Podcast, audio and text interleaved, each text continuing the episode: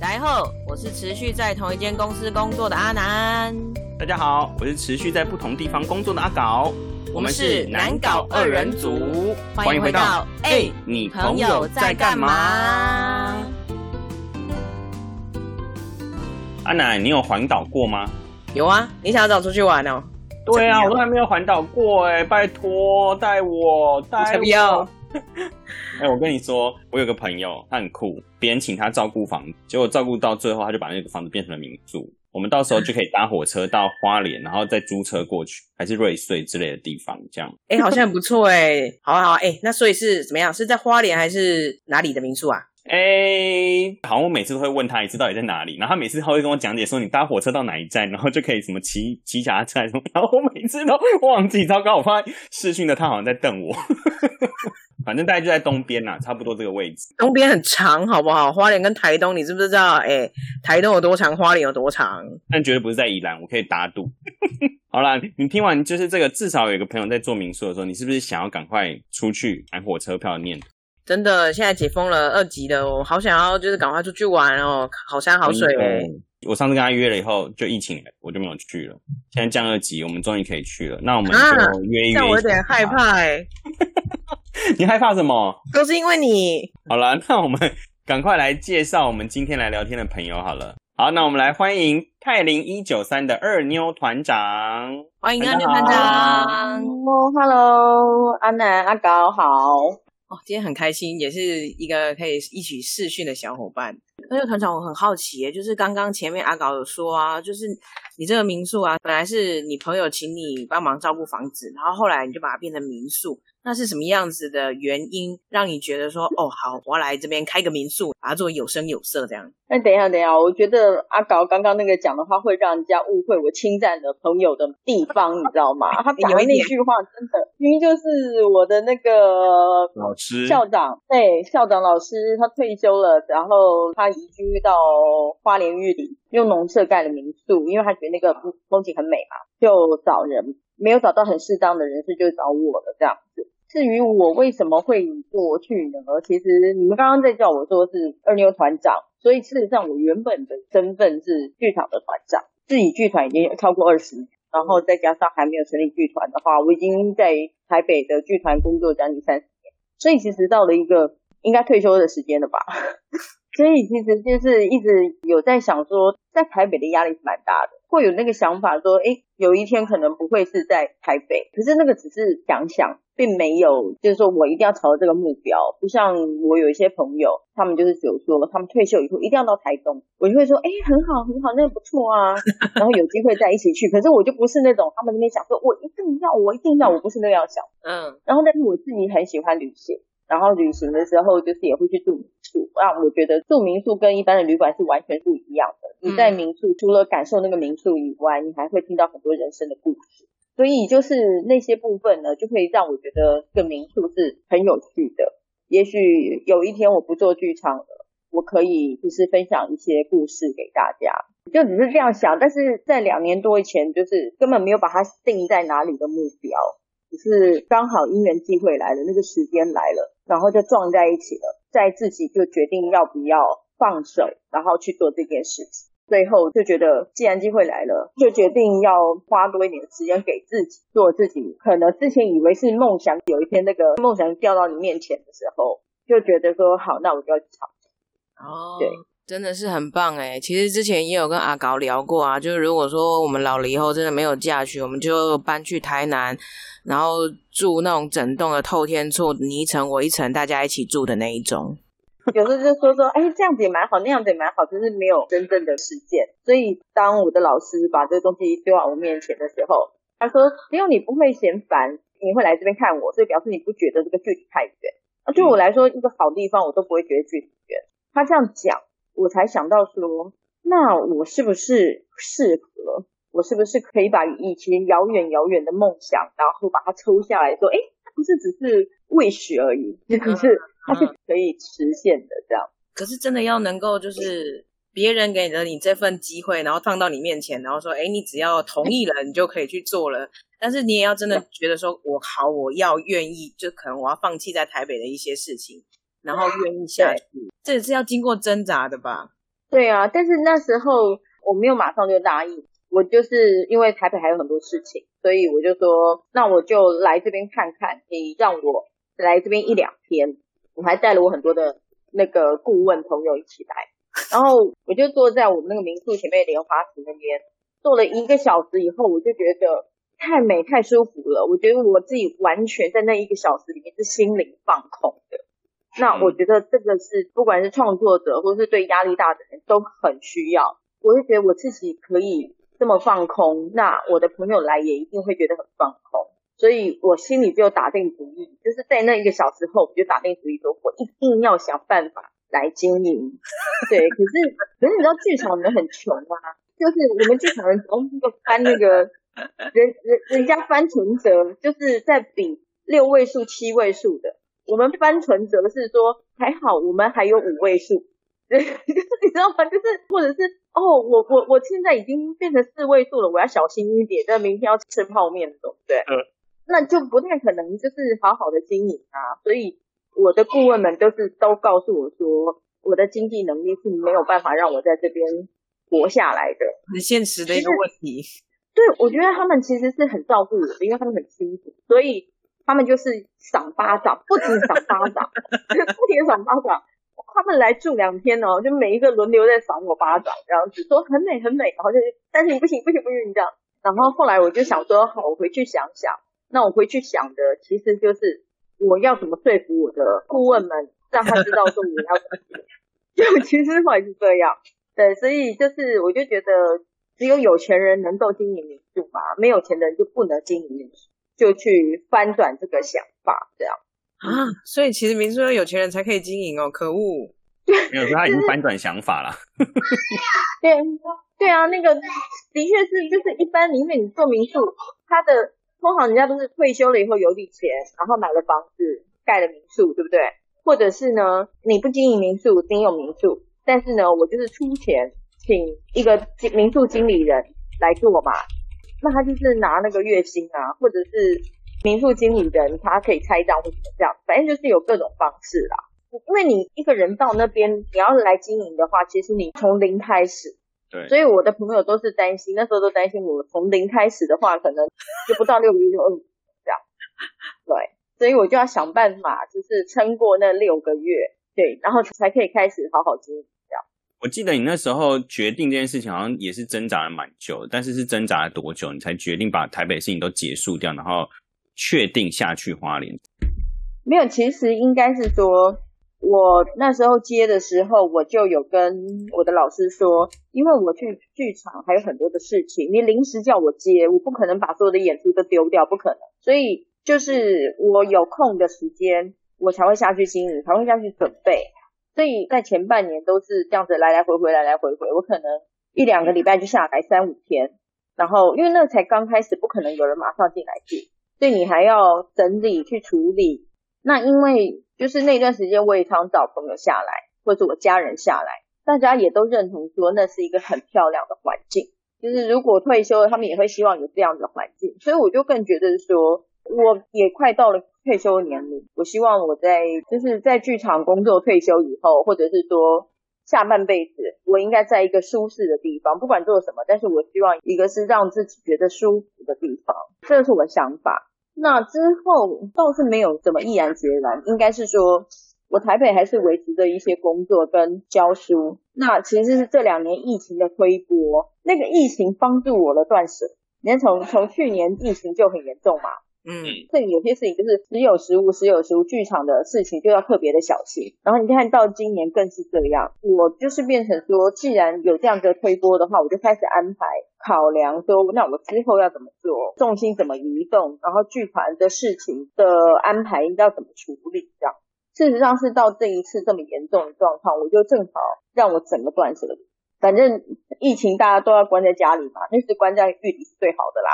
对。然后，而且我本来就是想说，是到这个暑假才开始会全部都留在花莲，然后就因为但是疫情在五月爆发了嘛，那五月前也就开始慢慢严重，所以我就台北的事情我就开始尽量不接，台北的事情可以有其他的导演处理的话，就放手给他们。我可能就两个礼拜或一个礼拜回来看一次他们的进度状况，去掌控这样，就是这样慢慢慢慢，然后更让我觉得就说我是幸运的啦。就当你在想要转换跑道的时候，然后就有个力量在推你这样。然后让我更专心，不然在地的人也会跟我讲说：“哎，二妞啊，你怎么是哪有做民宿住你你住来这边，然后三天在两天不在的？”他说：“这样怎么可以呢？” 对，也就是这个时候，就是让我觉得我要花更多的时间在那个把这边民宿的美好，尤其那附近真的是物产丰富、风景美丽，我真的很想要分享给大家这样。刚好你有讲到说，就是你也想要把这附近的美好的风景介绍给大家，就是想要问一下，说那你自己就是在对经营这间民宿的期许，或者是说你的目标会是什么？因为像就是之前有看到二牛团长其他的，你有希望说，就是你这间民宿让人家的感觉是很温暖的，就是会想要再回访到这里来的。那这个之外，因为等于是你现在才正式的要。往这路上前进嘛，在往这路上前进，我们一定会先设定一个目标，就是诶，我希望我的民宿是怎么样子的。这个事情呢，是我就是不太一样，我不是那种目标的人。应该讲说，我脱离台北，我就是脱离台北的思考模式啊。因为我们在台北就是有它的路程，有它的进度。可是我其实来经营民宿，我是为了我的生活而来，我的生活为主，经营民宿为辅，因为我喜欢这里。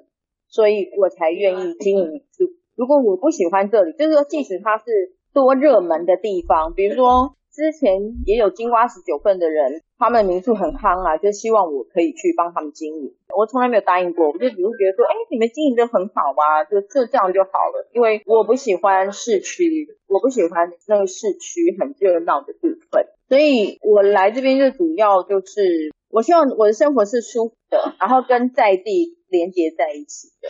我来到这边就是一边生活，我是越来越爱上这里。然后那个爱上这里不是因为客人来，而是因为它这个土地的滋养。好，不论是风景物产，然后人，因为我的民宿是在花莲玉里的一九三县道上，所以它基本上它就是有那个原住民的部落，然后还有客家人的部分，所以你会从这两个族群里面学到很多很不一样的东西。然后不管是对自然、对土地的重视、关心啊，或者是他们是怎么样的生活，而我们台北的都会区的人是为了赚钱而生活，可是他们是为了生活，然后需要赚钱才赚钱 财富自由哎，真的真的是这样。你你懂我意思吗？就是说我来到这个民宿，我是减分生活。所有的蔬果，所有的食物，我都会用到不能再用，剩下的东西就是去堆肥嘛，嗯，然后去喂瓜牛嘛，就是就是要用到不能用。那所以，我其实没有什么，这样大家来就会觉得说啊，你这边附近没有 seven，然后离全联还要十五分钟，就会觉得很不方便，就是朋友会担心我说。有一个朋友甚至来的时候都帮我带了很多东西，我说你带那些东西来干嘛？嗯，怕你饿死啊！我说我饿死我我怎么会开民宿？我还每天煮早餐给客人。我说你们脑袋是怎么想象的？没有台北没有 seven 就不能生活。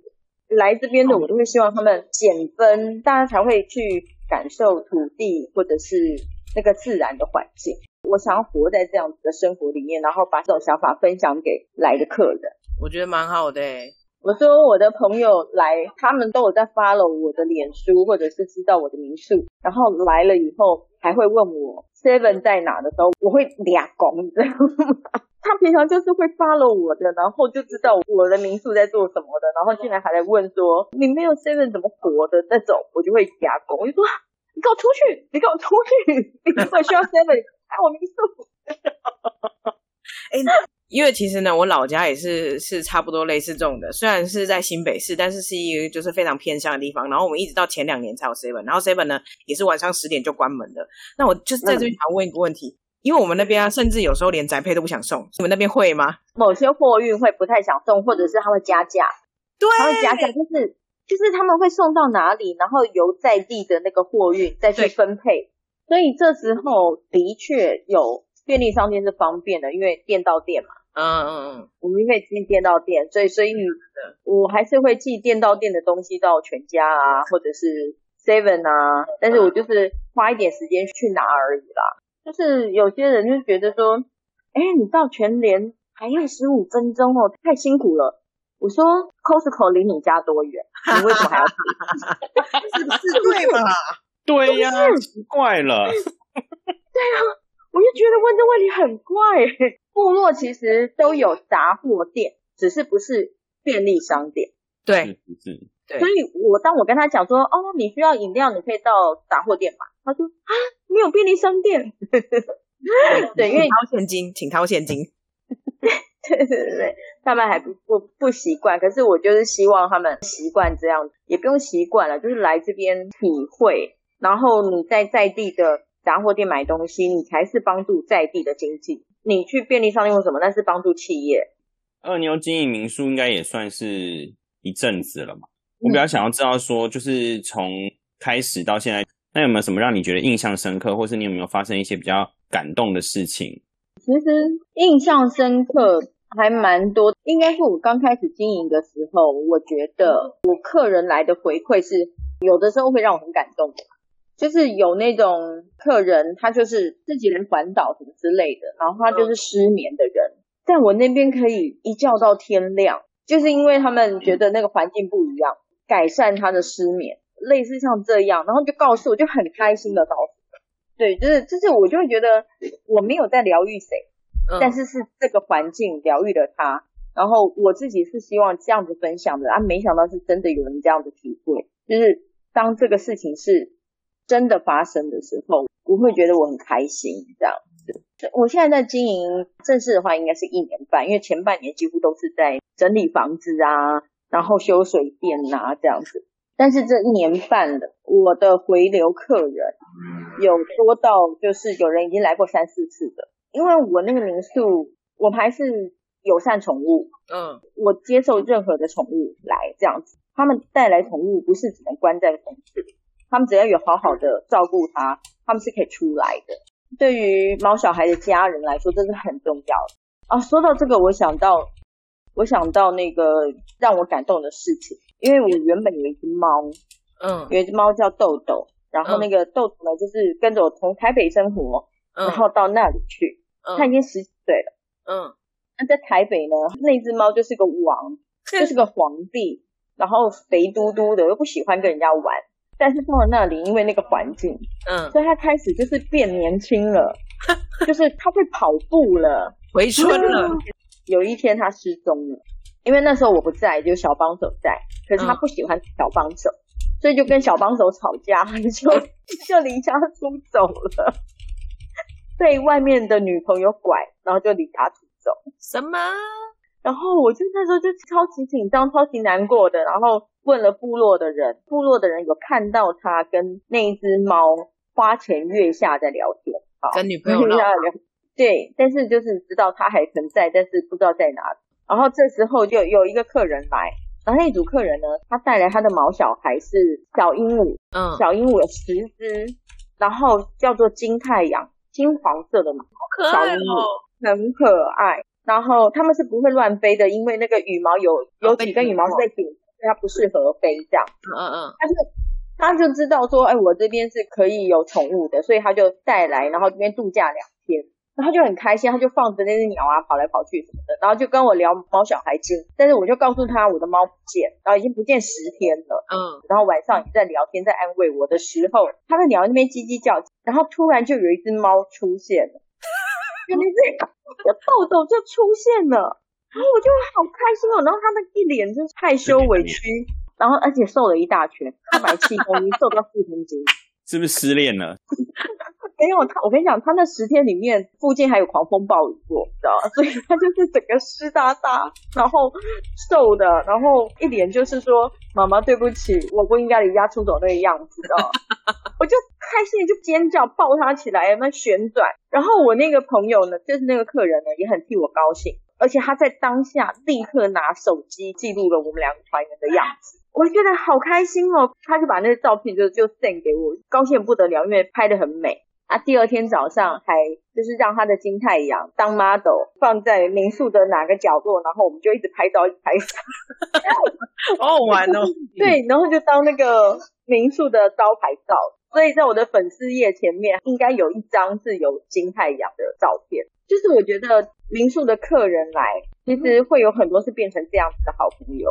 他们如果真的想要来放松，不是只是当一个睡觉的点。想要再深度的话，那我觉得那个真的会交到很多很多的好朋友。这样，哎，那我好奇问一个问题，就是关于经营民宿的。你说，就是你开民宿是很像在交朋友这样子吗？那会不会就是有那种，就是今天真的身体不舒服，就是还是有客人要来，那要怎么办？有啊，就是如果是老客人的话还好，就说你们自己来哈，你们早上不想吃早餐，或者是我就说我厨师准备好的那个果酱啊什么，你就随便吃好，当自己家当自己家。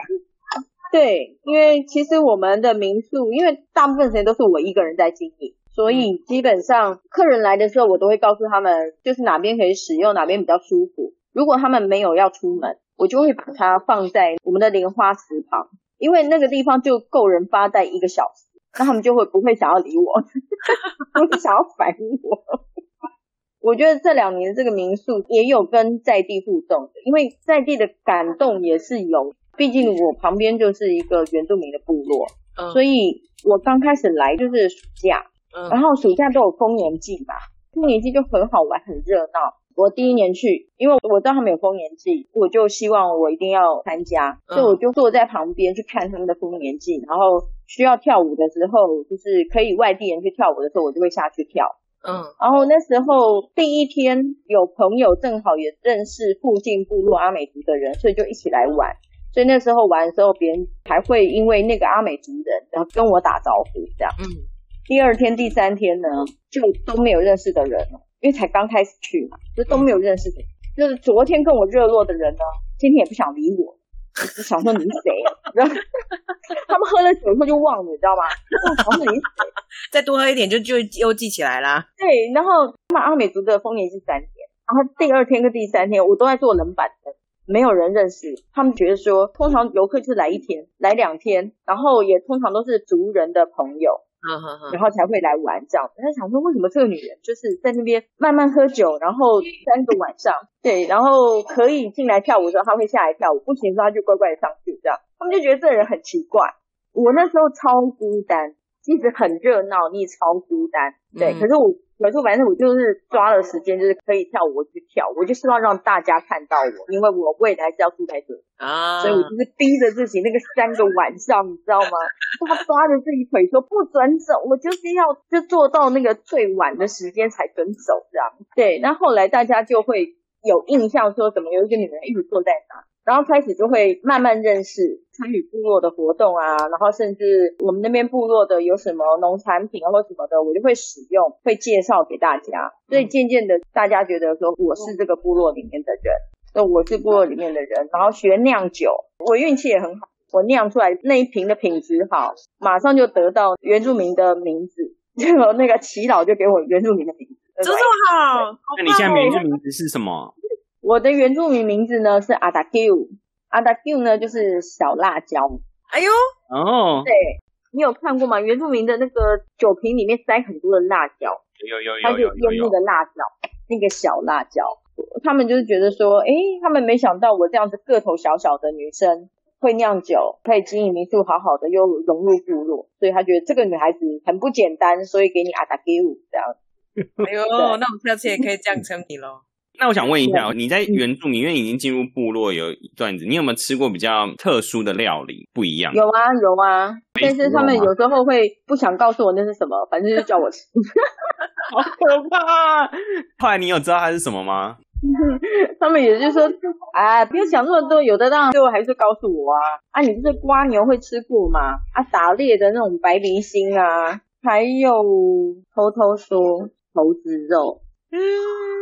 猴子肉，因为其实东部的山上有很多的猴子，然后基本上是猴灾，就是大家的果树啊、稻米啊，其实很容易被猴子给弄坏。它吃没有关系，主要他们猴子会玩，就会把结实累累的稻米把它弄倒，嗯就是会倒在田里啊，或者是把东西扯下来，然后他们只吃一颗东西，然后其他东西都打烂这样。嗯嗯嗯，还好现在台湾猕猴不是保育类，所以 对，所以通常他们会打猎，可是他们不会是说一定要打到猴子，不是这意思。他们通常的猎枪，如果猴子来的话，他们是打几声去示警，让猴子不要再靠近。嗯，可是就有猴子白目啊，就要跑到猎枪前面，你怎么办呢？他们真的都不是故意要打那个猴子的喽，都是猴子自己跑过来的。啊，对，猴子就跑过来就说：“你打不到，你打不到哦。”然后就中到了，这样。但是那种可遇不可求，有些东西可遇不可求。他们不是常常到山上打猎，他们可能是农闲的时候，或者是最近想要加肉加菜的时候，才会到山上去打猎，这样。很有趣哎。对啊，我们那附近还有蛇啊、鳖啊。哎，不到那个我们的农田的大水郡里面，好多鳖哦。很凶那一种。对，然后小朋友都会抓来说：“老师，你要不要吃？” 好可怕！可是鳖本来就可以吃啦，是还好，而且因为我们那个山上风景好、水质好啊，土壤都是干干净净的，所以野生的东西也都是很干净，就是处理好了之后就就都没有问题。然后最常吃的是秀姑峦溪的鱼，因为呃阿美族其实是喜欢捕鱼的，然后秀姑兰其实是我们那附近的母亲河，跟他们的那个文化很息息相关。我也会被带着，就是去学习这个事情。他们希望告诉我关于母亲河的文化，然后也希望我告诉我的客人来尊重这边的文化，知道地方的这个文化这样。而且阿美族超会吃鱼，河里的鱼啊，那个刺很多，它怎么样都可以吃掉、欸。哎，我们都笑说那个阿美族是一条鱼这样放进去以后拉出来正骨头的那种。太强了！他们吃鱼超快的。我现在速度好一点，我以前吃一条鱼，他们一人吃三条。他们说：“呃，牛老师，你这样子吃不饱哦，鱼都被我们吃掉了，你这样子吃鱼会跑掉。”就很可爱。然后现在我就有被训练的，就是可以抢到两条了，在他们清光以前可以抢到两条。那有不同的鱼，然后不同的煮法。他们还会觉得说，比如说什么鱼就是要用怎么样做的，他们的传统是规定，比如说你今天抓鱼，你抓了鱼就必须要把它吃完，你可以抓回家没有错，可是呢，你不能抓太多，你不能说哦，我要把这一个礼拜的鱼通通抓完，一次抓了然后放冰箱，没有，他们通常就是我今天会吃完的鱼，我就只抓今天会吃完，如果你放冰箱，就是让它不新鲜了，他们会觉得这个是很对不起母亲和很对不起那些鱼的，所以。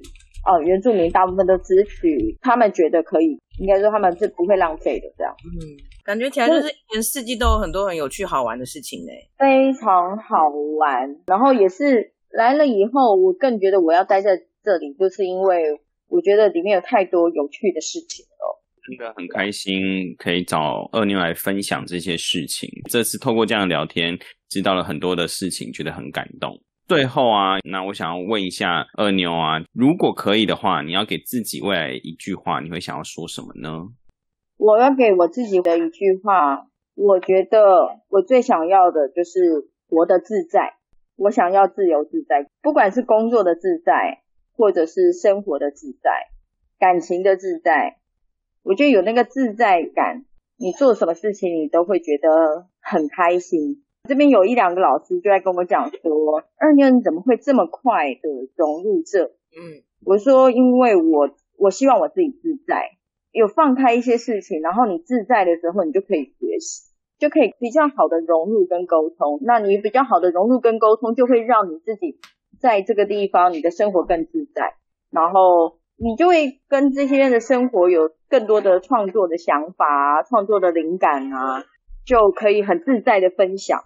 嗯，就很自在分享，把这些好的东西分享给大家，这样，嗯，所以我要我要继续做这个自在，然后呃分享这个自在给朋友跟客人，好棒，真的好开心哦！因为其实我跟二妞认识的时候，我们有一阵子就去花莲去做服务，然后那时候我觉得那个空间、那个环境，真的会让人家真的就像二二妞刚刚说的，就是很自在，你会觉得。你在那边所有的所谓的都市的思考逻辑跟事情，它会在那一瞬间消失，就是那个环境会让你觉得你终于活着了，你终于真的好好的活着，在那个当下你会觉得你好像成为你自己了，你好像跟你自己终于认识了，你好久没有好好跟自己说话，在那个地方的时候，原来我可嗯。以做到这些事情，原来我的脑袋可以想到的不是只是工作一直动一直动一直动，而是你可以、啊，就是感受这身边的一切，那那个感觉真的是很不一样，对啊，对，真的很不一样。真的。那这样的一个好收摘，是不是应该要来推荐给大家一下？就是最后是不是可以请我们的二牛团长稍微简单介绍一下，就是民宿的名字跟民宿的位置？那如果说我们就是有兴趣的朋友，在之后解封想要去找二牛团长的民宿玩的话，我要怎么搜寻？这样哦哦，好，我们的那个民宿叫做泰林一九三，位于玉里一九三县道，花莲的一九三县道，就是人家讲说是最美的一条路，因为我们的夏天呢物产丰富，然后还有那个凤凰花盛开，阿伯乐盛开，所以大家很喜欢骑脚踏车经过。然后我们这边就是美，我只能讲说就是美。所以你如果要问我说去哪里玩，去哪里玩，你先体验美就好，然后之后再带你去深度体验玩的这样。对，所以可以在脸书的粉丝团就打泰林一九三，你就可以找到我们了。好哦，那今天真的非常谢谢二妞团长啊，真的很开心。那我们希望是之后真的是有机会，我我个人去就好了，我不想要跟阿高一起去。我们一起去嘛？没有，我跟你讲，发现其实你不用担心阿高，因为呢，就是去了以后呢，就是真的每个人就会很自在，你就不会想理他，你就只想要把时间放给自己。对，真的，各走各的。对，太好了，太好了。那今天就采访到这里，那也希望二妞回去的路上能够一切平安，好，对我要回玉里了，感谢感谢。谢谢你，拜拜，拜拜拜拜。哎，今天其实很开心可以跟二妞团长聊这么多哎，其实跟我原本想象中的民宿完全不一样，而且其实不瞒你说啊高，我个人呢其实也有民宿梦，真的假的？你要开哪？就开在家那边吗？侯总啊，对对对啊对啊对啊，哦我们那边就是跟刚刚二妞团长讲的，就我觉得其实条件上来差不多，我其实也有一个民宿梦，我们可以一起手牵手吗？可可可以啦，我勉勉勉强强答应你啦，那跟阿健一起啊，好啊，希望我们赶快可以进录音室手牵手。就我们录音的时候就一直手，感觉在做什么降临之术。手一直牵在一起，然后就对不起，我要擤一下鼻涕。好啦，今天的节目就先到这边结束啦。就是很希望大家还是会继续听下去。那如果有什么意见的话，也欢迎留言告诉我们哦。也欢迎，如果你真的觉得你的职业很酷，或者很想要跟我们聊聊天的人，跟我们说。好啦，希望大家会喜欢今天的节目。也别忘了订阅、分享和评分哦。我们哎、你朋友在干嘛？下次见喽。